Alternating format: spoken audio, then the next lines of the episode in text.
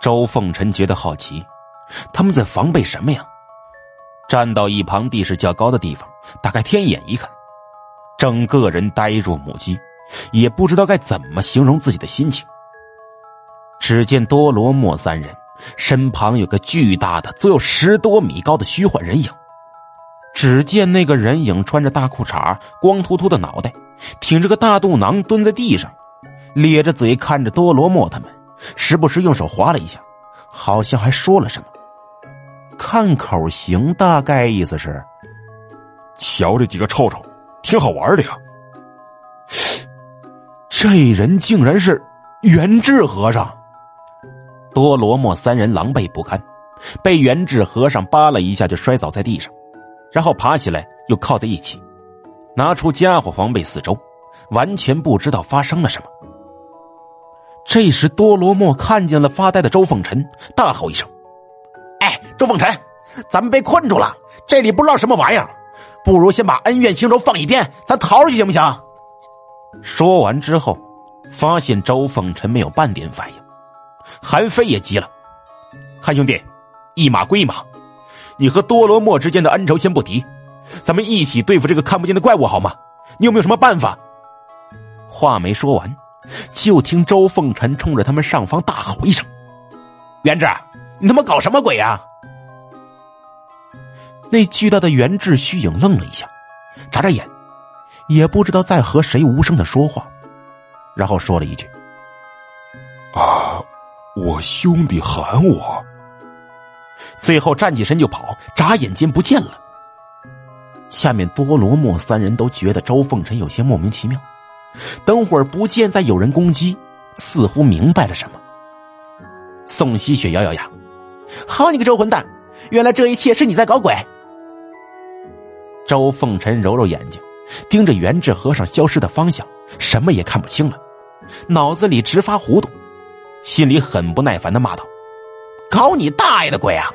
老子他妈怎么知道怎么回事？神经病！宋希雪气得俏脸通红，正要反驳，这时他两边的村庄冒出来一大群村民，一见四人，全部红着眼睛扑了上来。四个人分为两边，各自防备的看了一眼，然后不约而同的说了一句：“杀吧！”这一杀，真是杀的汗流浃背，外加无语、悲催、郁闷。那些村民怎么打也打不死，无论用什么方法也不行。打一下还怪叫一声，打一下还怪笑一声，那种声音听多了呀，真是直犯恶心。但是你要是不打他们，不杀他们吧，他们就来杀你。周凤臣还好，从小被老爹呀摧残惯了，但是后面三位就不行了，边杀边骂，好像骂着能过瘾似的，骂到最后嘴麻了，干脆放弃这种无聊的举动。不知不觉天快亮了，四个人都几乎筋疲力尽了。多罗莫有气无力的发泄道：“完了，想我多罗莫苦修萨满术十八年，排在江湖百小僧年轻一辈悬殊榜第十二位，还没来得及享受生活，就被累死在这儿了。”韩非难得的幼稚了一把：“别提白小僧这个名单了，我排第十呢。”宋希雪也苦笑一声。姐姐排十三。周凤臣听着很好奇，这已经是第二次听说这个排名了。上一次多罗莫也拿出来显摆过，不禁问道：“呃，这个白小什么玩意儿名单？呃，是什么玩意儿啊？”韩非说道：“涵盖五家、七派、草原、苗疆，总共分一佛、二虾、三道、五老、十大先生。”年轻十五玄学高手，周凤臣感觉更加奇怪了。哎，听着这玩意儿挺好玩的，几个意思呀？韩非干脆躲在多罗莫和宋喜雪中间歇会儿，说道：“这个白小僧是个十分神秘的人，从来没人看到过他的真面目，更不知道他排这个榜单有什么用意。但是他排出来的确实都是货真价实，让人无法反驳的。一佛说的。”是德高望重的悬空寺达耶方丈，一瞎说的是云顶山老毒瞎子，三道之首是茅山纯阳道长，其次是崂山云行道长，最后一个很奇怪，没听说过，不知道是哪门哪派的，叫做周道行，什么玩意儿？周凤臣吃了一惊，前面听着跟个武侠小说、武林盟主之类的玩意儿，怎么扯着扯着，这瓜怎么吃到自家头上来了？韩飞略有些得意，吃惊吗？没听说过吧？嗯，告诉你啊，这普通人不可能知道。那些少林呢、武当的武术门派也排不到。要说，啊，算了，那些人离咱们太远了。就说年轻一辈的十五人吧，我行十，你明白我的意思了吧？周凤臣一肚子疑惑，可是吧，现在不是追根究底的时候。边杀村民边随口问道：“，厉害是厉害，哎，但是这个年轻一辈的榜单里怎么没我呀？”宋希雪嗤笑一声：“哼，你一边玩去吧，有你什么事儿？”周凤臣很郁闷，有种没有得到认可的感觉，说道：“那是白小僧不认识我，你们仨都能排上，我凭什么排不上啊？我发起火来打你们跟玩似的。”这下惹了众怒，多罗莫三人都不乐意了，骂了起来：“哎，孙子，别太嚣张啊！”周凤臣乐了：“嘿，嚣张怎么了？累死你们三个孙子！靠，靠你个头！”于是，周凤臣一挑三，边打口水仗边杀村民，骂着不过瘾，干脆回头抽空互相吐唾沫。老子喷你一脸口水，我一口老痰噎死你！天女散花坛，呸！散你妹夫呢！天哪，你们太恶心了，太幼稚了！你们。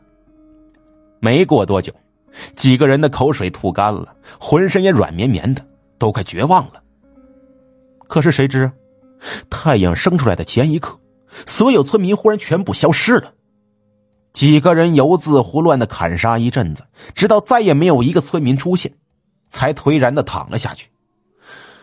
喘着粗气歇了半小时，多罗莫挣扎起来：“啊，天亮了，咱咱赶紧离开吧。”周凤臣嗤笑一声：“你们能离开算我输。”多罗莫三人不服，瞪了他一眼，以为是他挑衅，说是啊，他们打不过他，打得满地找牙，让他们走不了道。但是看周凤臣这个状态，估计暂时也没力气打。而且他们三人呢也都没劲儿了，他们互相搀扶着往前走，没过多久，果然如周凤臣所说，又回来了。他们抬头看着周凤臣，摇头苦笑，明显是被鬼打墙绕回来了。周凤臣躺在地上，无聊耸耸肩：“哎呀，怎么样？要不咱回去，咱做点早饭吃？”三人对视一眼，韩飞就说：“姓周的。”你别说闲话了，咱们四个商量对策怎么样？商量什么对策呀？周凤臣好奇问。韩飞说：“你往回走，我们也往回走，也就是说背对背走，看看会发生什么呀？”周凤臣想了想，哎，什么也不会发生，看见村子，然后回来还是面对面。韩飞无奈了，那。那你说怎么办呢？周凤臣眨眨眼，移了一下，说道：“哎，咱们各自往回走，然后进村子，但是却不是从同一个方向进去的，看看会发生什么呀？会不会聚到一块儿呢？”哎，成。多罗莫点点头。哎，但是到了那个进村的时间啊，听我口号，一起进。好。四人商量妥当，背对背的往前走去。周凤臣很快到了进村的石阶前，大喊一声：“好了吗？”只听多罗莫大声回应：“好了，开始。”周凤臣立刻跑出石阶，然后砰的一下子撞到一个人，抬头一看，哎，是多罗莫。几个人对视一眼，不由得苦笑一声。现在呀，是有仇也没心思和力气动手了。韩飞就说：“完了，咱们死定了。”哎，可不是，白瞎我这十八年的道行了。多罗莫也说：“哎哎，你们，你你们看这！可谁知，宋希雪忽然吃惊的张了张嘴，指着村子的方向。周凤臣和韩飞三人回头一看，都是一愣。